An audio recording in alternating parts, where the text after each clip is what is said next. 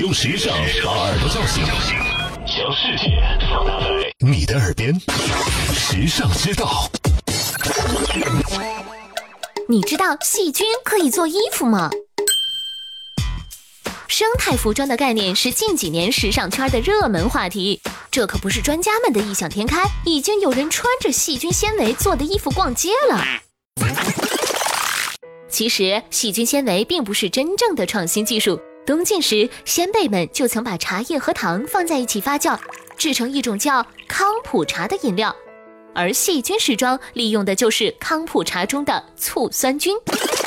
将细菌纤维引入时装制造的，并不是生物科学家，而是一名理科极差、学设计完全是为了告别数理化的时装设计师。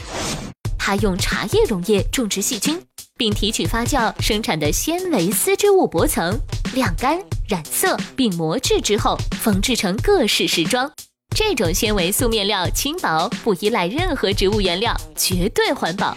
但它一旦被淋湿，就会变重，像黏糊糊的果冻。所以在雨天的街头，如果你看到一个果冻包裹的人，千万不要惊讶哦。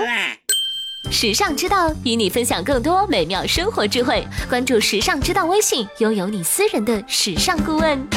你认字，你读书，你用手机，你玩微信，你看微博，你知道这世界上好多事儿，但有些事儿，只有时尚知道。时尚之道携手明星名人名主播，只为你说别人不知道的事儿。拿出手机搜索“时尚之道”微信公众号，拥有新鲜陪伴的时尚之道，每天都有收获，有惊喜。别忘了考拉 FM、蜻蜓 FM、喜马拉雅和凤凰 FM 四大移动客户端也能收听时尚之道。